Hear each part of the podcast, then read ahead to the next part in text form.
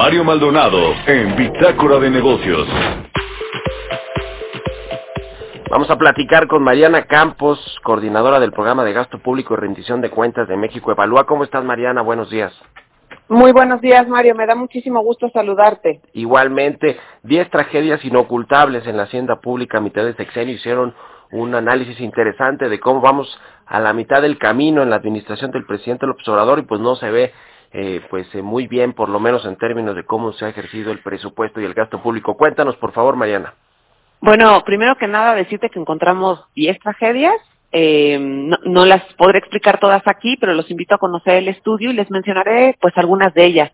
Primero que nada, tenemos ingresos estancados. A, a pesar de la narrativa presidencial, Mario, de que ha habido una eh, agresiva fiscalización, la realidad es que los ingresos tributarios han crecido en tres años solamente 98 mil millones de pesos.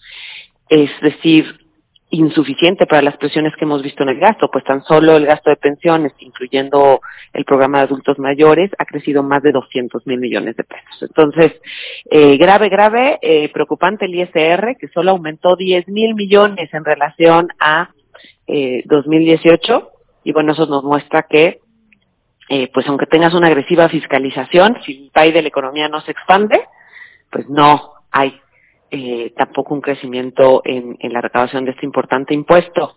Eh, otro de los aspectos que preocupan es el gasto de salud, porque a pesar de la pandemia, en realidad este gasto ha estado también estancado, Mario. Uh -huh. Y eso es increíble porque pues pasamos eh, estos años de pandemia y realmente no vimos una expansión de este gasto. Eh, lo que sí vimos es un gran consentimiento a Pemex. Las transferencias del gobierno federal para apoyar a la empresa han sido millonarias. 300 mil millones de pesos se observaron y eh, solamente en 2021 eso. Y bueno, pues eso sí es un, aumento y ahí es en donde sí estuvo el billete.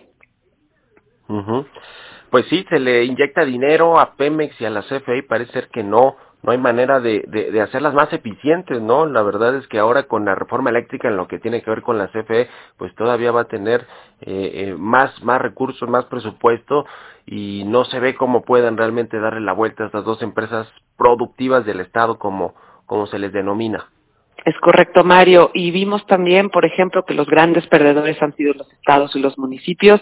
El gasto federalizado se encuentra abajo, los niveles, digamos, de a mitad de sexenio, abajo de lo que se observó en 2018. O sea, ha habido pérdida en participaciones, ha habido pérdida en aportaciones, que es el ramo 33, y eh, también en convenios específicos uh -huh. que se firman con los estados para transferir recursos. Entonces ahí vemos a unos grandes perdedores.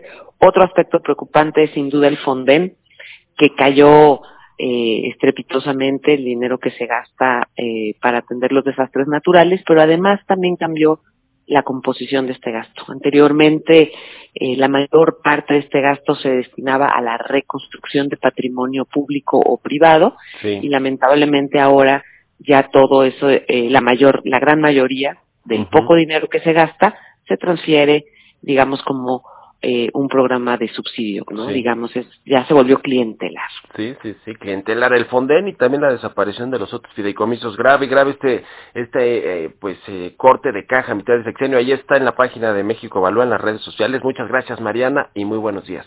De qué, María, hasta luego, buen día. Que estés muy bien, hasta luego. Nos vamos a una pausa, regresamos.